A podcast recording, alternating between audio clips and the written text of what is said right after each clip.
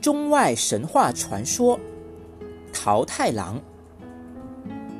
从前，在一个偏僻的小山村里，住着一对老夫妇，他们无儿无女，过着简朴的生活。有一天，老爷爷大清早便上山砍柴去了，老婆婆则来到河边洗衣服。她洗呀洗呀，流了很多的汗。突然，老婆婆看到远处的水面上飘着一个很大的桃子，她从来没有见过这么大的桃子，心想：这个大桃子一定很好吃，今天的晚餐就是它了。于是，老婆婆就向大桃子喊：“喂，大桃子，快飘到这里来呀！”大桃子好像听懂了她的话，慢慢的飘到了岸边。老婆婆也顾不得洗衣服了，她抱起大桃子，高高兴兴的回了家。晚上，老爷爷回家了，他一进门就说：“老太婆。”今天的晚餐准备好了吗？老婆婆捧出了大桃子，老爷爷看了之后非常高兴。哎呀，这可真是一顿美餐呐！说着就拿了一柄刀要切开它。就在这时，大桃子自己裂开了，里面走出了一个白白胖胖的小男孩。这个小男孩笑着对老夫妇说。上天把我赐给你们，好让你们安度晚年。这对老夫妇非常喜欢这个小男孩，给他取名叫桃太郎。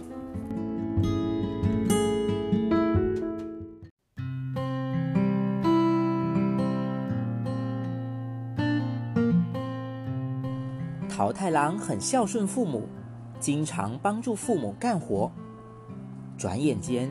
桃太郎长大了，他长得威武强壮，喜欢打抱不平。有一天，一个老伯伯来家里做客，他经常出门打鱼，见闻很广。说着说着，老伯伯提起了一件事：大海中有一个岛屿被恶魔们占据了，他们肆无忌惮地袭击过往的船只，杀害无辜的人们，掠夺财物。行为非常残暴。桃太郎听说后很愤怒，他说：“那些恶魔真是太残忍了，我桃太郎绝不允许有这样的事情发生。”他向养父母请求：“请允许我去杀死那些为祸人间的恶魔吧，我一定会成功的。”那对老夫妇不舍得让桃太郎去冒险。但是，一想到桃太郎是上天赐给人间的，一定不会出事，他们就放心了。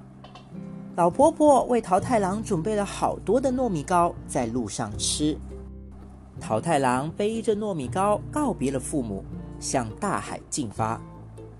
有一天，桃太郎在路边休息，拿出糯米糕，正要送进嘴里，一条狗跑了过来，他对桃太郎说。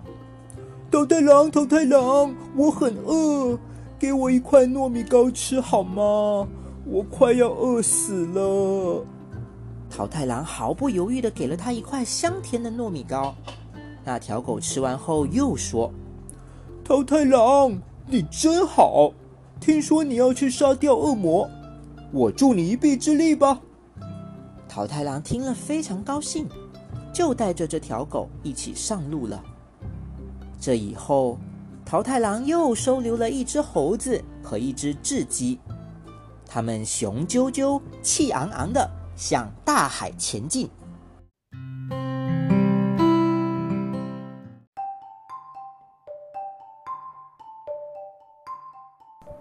终于，他们来到了大海边。桃太郎找到了一艘船，他们登上了船。齐心协力在大海上航行，最后到了那个盘踞着恶魔的岛屿。他们刚到岛上，就感觉到恶魔散发出的邪恶的气息。桃太郎鼓励他的战友们：“不要害怕，我们手握着正义，一定会消灭那些恶魔。大家都受到了鼓舞，士气大振，向恶魔的城堡开进。到了城堡外面，猴子自告奋勇做先锋。只见猴子身手敏捷地爬过了城堡，趁恶魔疏忽的时候，打开了城堡的大门。这时，雉鸡展开喉咙，吹起了清脆而又响亮的冲锋号角。桃太郎带着勇猛的狗冲进了城堡，一时间，城堡里的恶魔被打了一个措手不及。只见桃太郎身手敏捷，力大无比，打得许多恶魔都抱头鼠窜，落荒而逃。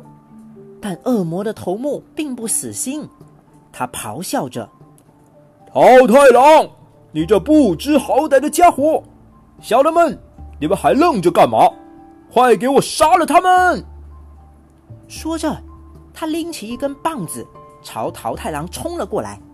桃太郎从容自若地掏出了一块糯米糕，吞了下去，随即说道：“臭妖怪，尽管过来，让你尝尝我桃太郎的厉害！”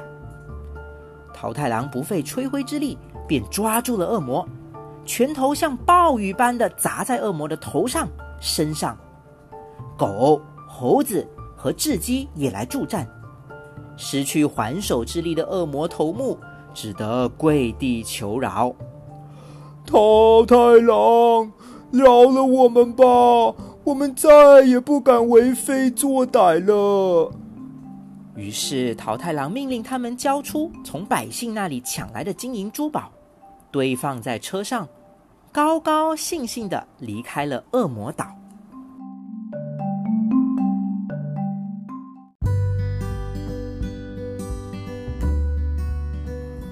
他们回到村子里，把金银珠宝分给了穷苦的老百姓们。